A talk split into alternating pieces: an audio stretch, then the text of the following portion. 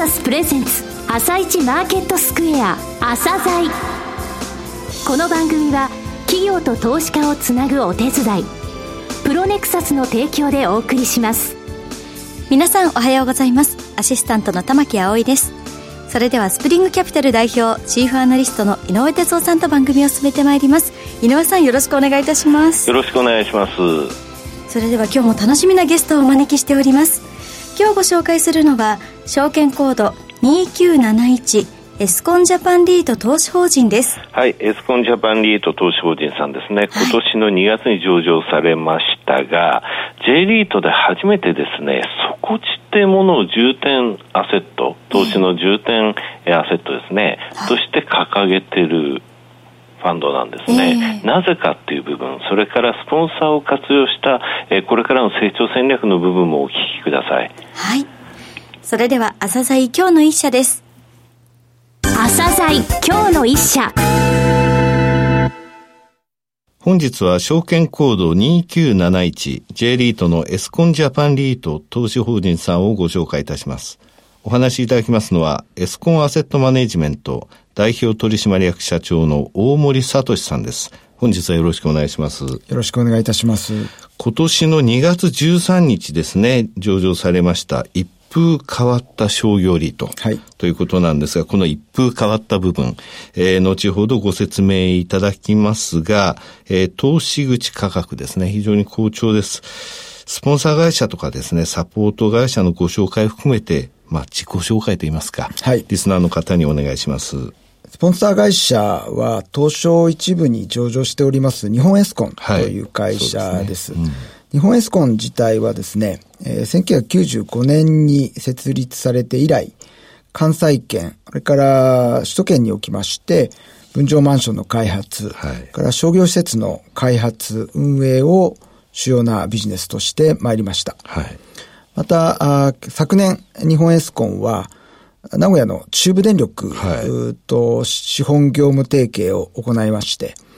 中部電力の持ち分法適用会社になっております。そうですね。はい。なぜ、えー、中部電力がということを思われるかもしれないんですけれども、うん、中部電力さんは、あの、電力を修行にしておられますけれども、はい、この電力事業を起点にしまして、新たなコミュニティの創生を行っております。はい。それが、あの、日本エスコンの、まあ、もともと掲げております、うん地域コミュニティの創生と、そういったビジョンと合致いたしまして、はい。えー、本理と、ともですね、サポート契約を締結いただいて、うん、えー、結果としまして日本エスコンがスポンサー会社、から中部電力さんにサポート会社ということで入っていただきまして、ね。はい、今年の2月、東京証券取引所に上場させていただきました。はい今年あの2月にポートフォリオ416億で上場して以来、はい、幸いなことに投資口価格は先ほど言っていただきました通り、あの、堅調に推移を、ねはい、しております。おそらく二つほど理由があのあるんではないかというふうに考えておりまして、まあ、一つは、あの、リートのマーケット自体がご承知の通り、えー、好調に推移しておること。はい。これは、あの、私どものリート自体がですね、非常にあの、氷回りということでございまして、まあ、現在、あの、分配金の予想ベースにいたしました利回りがですね、えー、9月18日終わりね、えー、ベース、はい、11万5800円えー、と考えますとですね、えー、約6%の利回りでございますから、はいうん、まあ、数あるリートの中ではもう最高水準と言われるのではないかと思います。うん、投資口価格がここまで上昇してもまだ割安だということですね。えー、もうそうありたいと、まだまだというふうに考えてございます。はい、はいえー、さて、エスコンジャパンリートですが、3つの特徴、えー、資料にも掲げられています。はい、えー、まず最初のですね、暮らし密着型商業施設を中心としたポートフォリオの構築。はい。この部分についてお話しください。暮らし密着型の商業施設とはですね、今後もあの、継続的に人口集中が予想されております首都圏、うん、近畿圏、中京圏、それからあの福岡県を含めました四大都市圏の駅直結、あるいはあの住宅密集地に近い、いわゆるまあ日常生活圏にあります食品スーパーさんなどを中心したあのショッピングモールです。はい。えー、こういうあのショッピングモールは都心のショッピングモールだとか、それから郊外型のものと異なりまして、はいうん、日常的に、まあ、歩いて、あるいはまあ自転車などで毎日来ていただけるような、まあ、とりわけ生活必需品ですとか、サービスを提供しておる、えー、商業施設になります。はい、まあ、昨今どうしても、あの、商業と言いますと、うん e コマースが、あの話題になりますけれども、まあ、どちらかというと、インターネットよりもですね、えー、実店舗で購入の割合が高い、まあ、食品だとか、そうですね、医薬品だとか、はい、それからあのサービスといたしましても、飲食だとか、うん、あとはクリニックだとか、あの、学習塾だとか、まあ、最近流行りはフィットネスですね。そうですね。えー、こういうサービスを行って、まあ、e コマース体制なんて私も言ってますけれども、はいうん、e コマースに対応して、それよりも強いですね、はい、えー、店舗展開となっております。はい、このような商業施設に関しては、あの、都心、あるいは郊外型の店舗と違いまして、賃料が安定しているのが、はい、特徴となってございます。はいえさて、2番目の特徴ですけれども、ここが一風変わったという部分なんですが、このリートですね、事業用定期借地権の土地部分、はい、こちらにも投資を行っています。この事業用定期借地権、土地部分。はい。えー、こちらについてご説明ください。はい。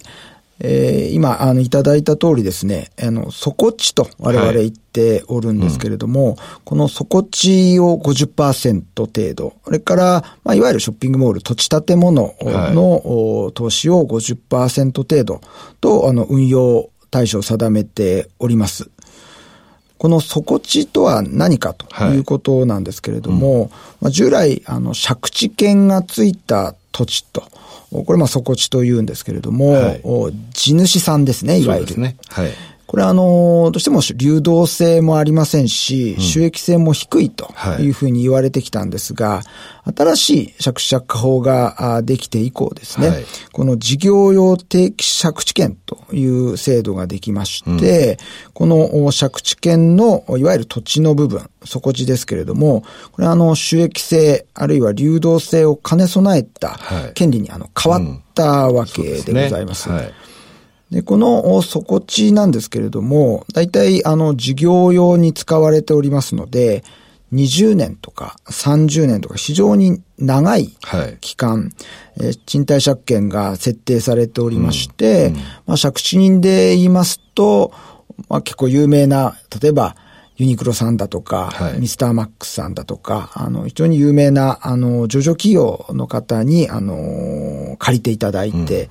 おります。まあ、こういったあの有料な借地人の方から長期にわたって、はい、え固定的なあの賃料を地代という形で受け入れていると。うん、建物は御社持ってないってことですね。そこちの場合はおっしゃる通りです。ですね、はい。はい、まあ、従いまして非常にあの安定性という意味で、魅力が高くて、はい、えー、離島に組み入れる資産として、えー、優位であると、私ども判断しまして、はい、えー、こういった形で、えー、取り組まさせていただいているところでございます。はい。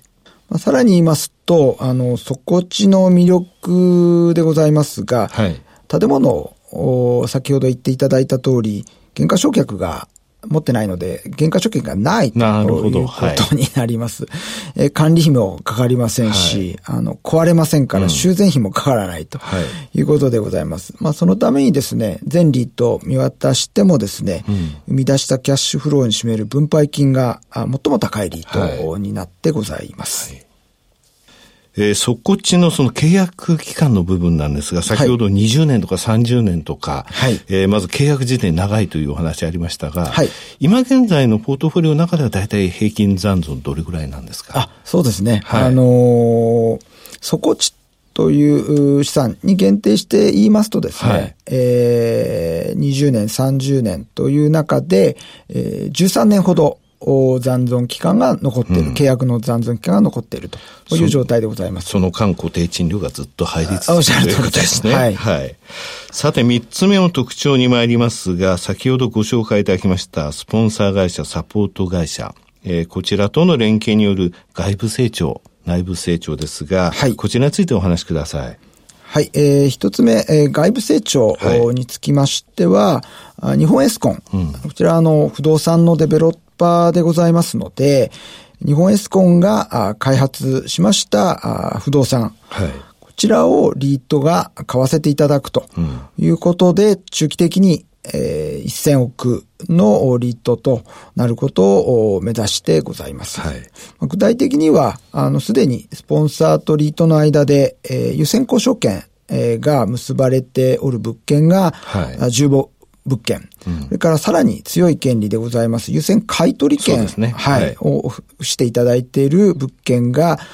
合計7物件、金額にいたしますと218億円ほどございますので、うんはい、こちらの物件を中心に今後増資を含めました資金調達によりまして、外部成長を図っていきたいと思っております。はいまた、あの、二つ目、えー、内部成長ですけれども、はい、これにつきましても、日本エスコンが今まで培ってまいりました商業施設の運営力の活用、はいうん、それからサポート会社でございます、中部電力グループのエネルギーコスト低減のノウハウを活用させていただきまして、うん、内部成長も一層進めさせていただきたいと考えております。はいえー、9月13日、決算を発表されましたが、こちらについてもリスナーの方にご説明いただけますか？はい。えー、初めて、えー、はい、上場をさせていただいての決算になります。はいうんえー、幸いですね、えー、予想7.8%ほど上回る分配金を配当できることになりました。はい要因といたしましては、まあ、新たな、あの、テナントの誘致によります、賃料の増加、はい、それから上場時に、かかった費用が、まあ、予想より、あの、少なかったものですから、かはい。えー、こちら、あ効果がございまして、分配金をプラスで配当できることになりました。はいえー、最近入ってきていただいているテナントさん、やはりあのー、元気なテナントさん、こと消費のテナントさんでございまして、はい。うん、単純にあの、物を販売するテナントさんではなくてですね、はい、まあ、イベント型と言いますか、うん、例えばあの、マクドナルドさんで言えば、あの、パーティースペースがあったり、はい、子供用の、あの、ジャングルジムが中に入っている施設であったり、うん。はい、まあ、フィットネスさんにも入っていただいてるんですけれども、あの、フィットネスプラスカフェを併設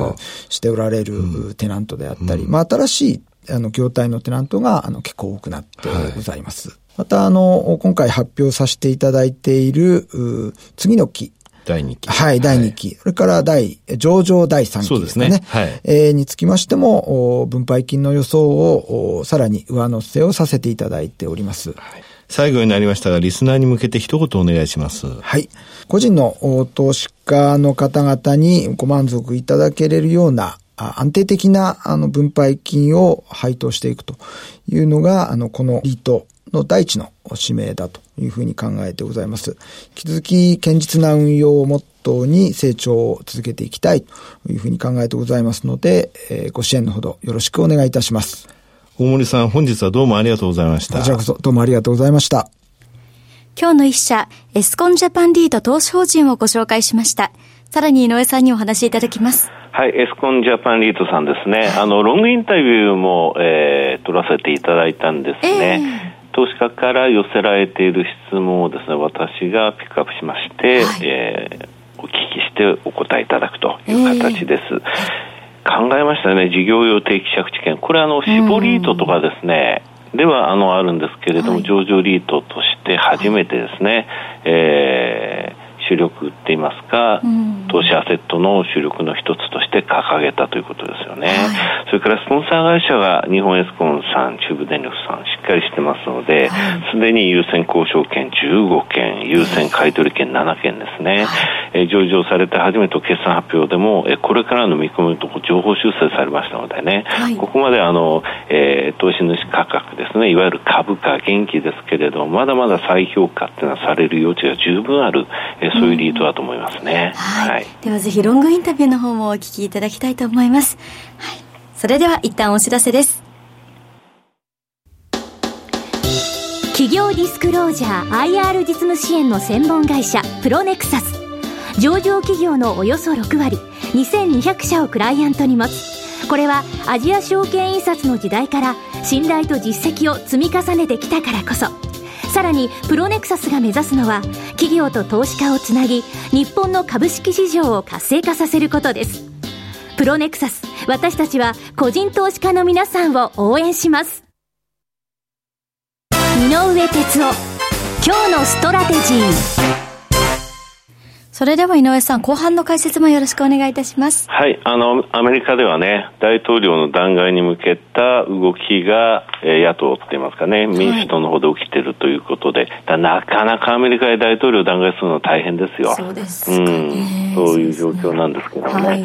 さあ、あの、マーケットの方強い状況が続きました。えー、えー、日経平均ですが、昨日まで16日間で14日上昇、はい、16日間で上昇率8%までいったんですね。えーそれから RSI14 日、これはですね、14日間の前日比の、えー、動き、はいこれの累計のうちプラスがどれぐらいだったのっていうデータなんですが、これ97.4%までいっちゃったんですよ。これ2年前のちょうどこの9月、10月のところでね、はい、16連投日経平均ってあったんで、その後14日間全部プラスだから100%になっちゃったんですが、それ以来の高い水準なんですよね。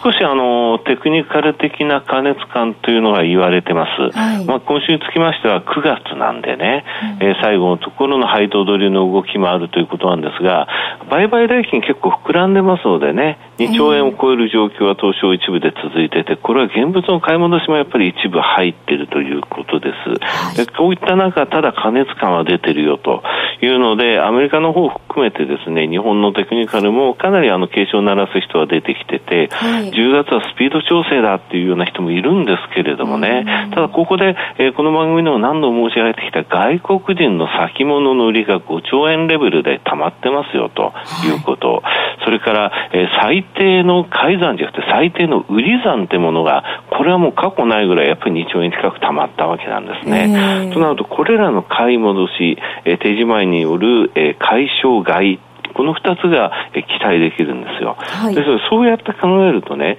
まずは一旦まあここまで16日間強い相場が続いたから、この後のところでは一旦その日柄的なね、えー、調整期間というのは必要になると思いますが、この日柄っていうものは値幅を伴うかというと、そうではないんではないかなというのは私の考えなんですよ。あと4月強かったですよね。はい、4月強かった時って10月も強い。これっていうのは、そのリバランスの買いっていうものは結構期待できるんですですよね。えー、この3月まで、えー、相対的なパフォーマンス良くなかったから4月にそこのところを埋める動き、はい、9月までのパフォーマンス良くなかった部分というのは10月に入るんですが、一部もこの9月の16日間で8%で入ったとは思いますけども、まだ需給的にも、それから、えー、アンダーパフォームの部分取り返す部分でも、まだもう少し期待できるということを考えると、ここから大きく下げるよ、あの、大きな調整するよっていうことはあまり想定しておかない方がいいかもしれないですね。なるほど、うん、井上さんありがとうございました。また来週もよろしくお願いいたします。この後は東京市場の寄り付きです。朝鮮この番組は企業と投資家をつなぐお手伝いプロネクサスの提供でお送りしました。